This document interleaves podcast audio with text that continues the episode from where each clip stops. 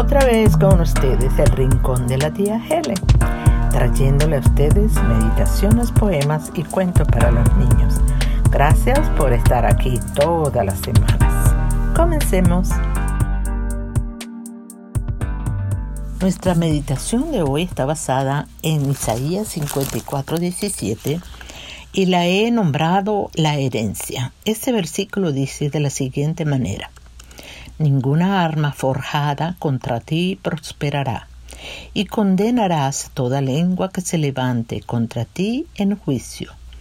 Esta es la herencia de los siervos de Jehová, y su salvación de mí vendrá, dijo Jehová.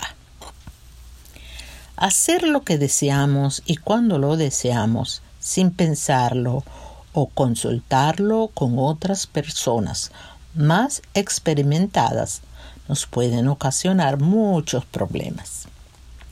La rebeldía interna que caracteriza a toda persona es innata en nuestro ser como lo es en las bestias salvajes, solo que nosotros somos seres racionales y no hay excusa para no pensar antes de actuar. Lamentablemente, cuando no tenemos una base firme de principios claros, definidos y bien asentados en nuestra conciencia, somos presas fáciles en manos inescrupulosas que pudieran controlar nuestras acciones a través de la manipulación o la amenaza. Vivimos en una nueva era, una era de conflictos abiertos en donde el mal quiere imponerse sobre el bien. Se acepta con más facilidad y más entusiasmo a aquellos que no cuestionan nuestros actos, a aquellos que voltean sus rostros hacia otra dirección cuando ven una injusticia, que tácticamente aceptan todo lo incorrecto aunque saben en su corazón que no está bien lo que se está haciendo, aquellos que traicionan su sus principios por sus conveniencias. Cada vez será más difícil encontrar un ser humano dispuesto a morir por la verdad. Sí, como murió Jesucristo. Sin embargo, los pocos que encontraremos en el camino marcarán las vidas de todos los que les conozcamos, porque al final es lo que realmente desea nuestro corazón Tal vez usted ya conozca alguna. Una persona especial que ha sido sacrificada por la verdad, odiada y desechada por la sociedad. Sí, todavía tenemos héroes de la fe, de la fe en Dios y de la confianza en su palabra. Oremos por esas personas especiales para que reciban su herencia, la cual es ninguna arma forjada contra ti prosperará, y condenarás toda lengua que se levante contra ti en juicio.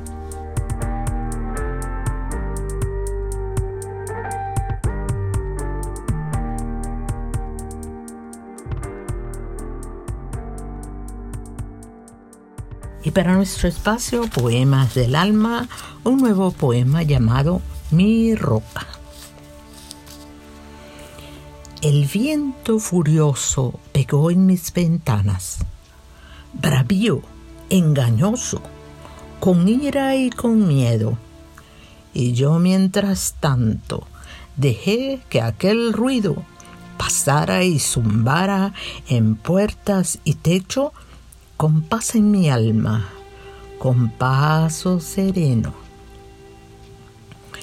Mi casa la hice sobre una roca tan fuerte y gigante, tan alta y tan dura, que aunque el viento sople con fuerza incesante y la lluvia trate de ahogar mis aleros, no puede, aunque quiera, destruir lo que hice, porque yo confío de lleno en mi roca, porque yo confío en mi Dios del cielo. No basta no sirven las grandes tormentas. Es falso, irrisorio temer lo que venga. Cuando mi alma y casa se asientan, no hay quien me mueva aunque lo pretendan, porque aunque quieran, estoy protegido por manos y alas del Dios de los siglos. Las lluvias se calman, los vientos se fueron y mi casa en pie, igual que me adentro, proclama la dicha que mis ojos vieron de una roca firme de esperar su tiempo para ver mi casa completa y en seco y mi cara en alto y mi triunfo vuela.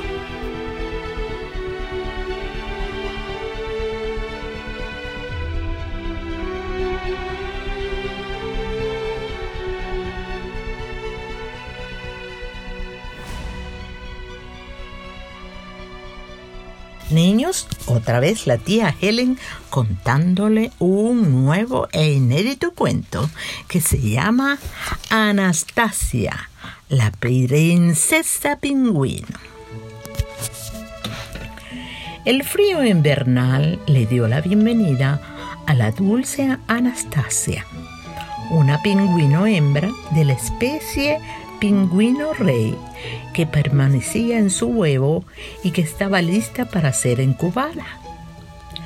Sus padres estaban tan orgullosos de su hija, a quien habían esperado por mucho tiempo y con mucho amor.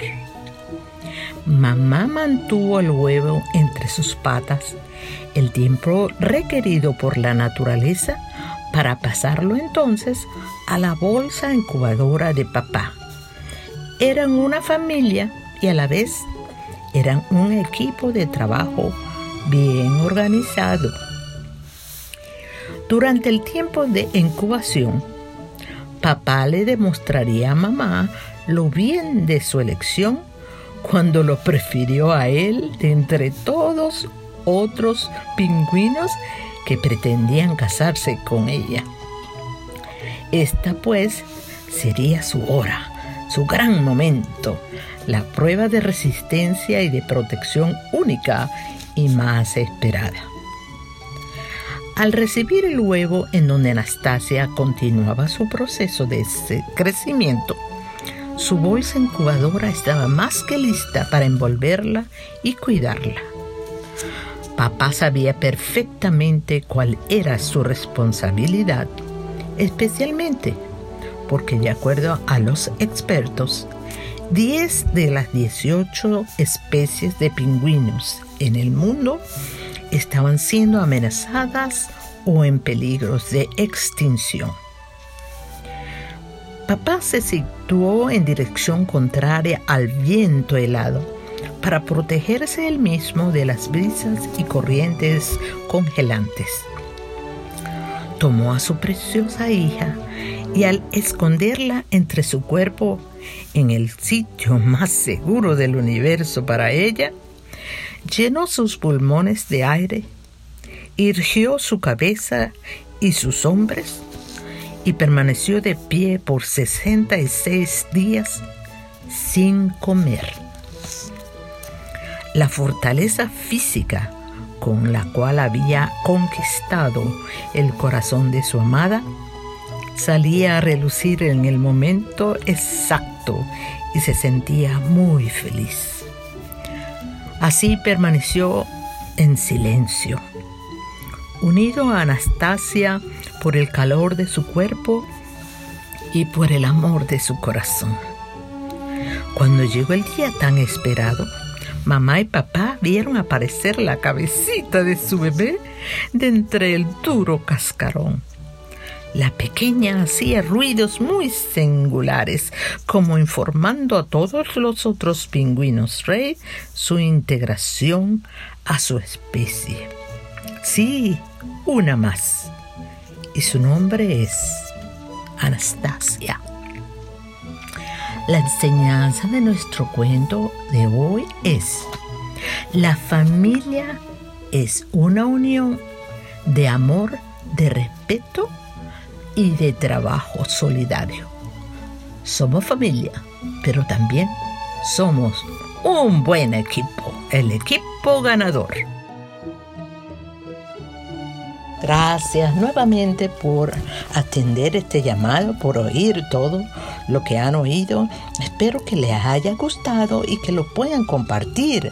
Necesitamos que más personas, adultos, jóvenes y niños, escuchen este eh, podcast. Gracias por toda su atención.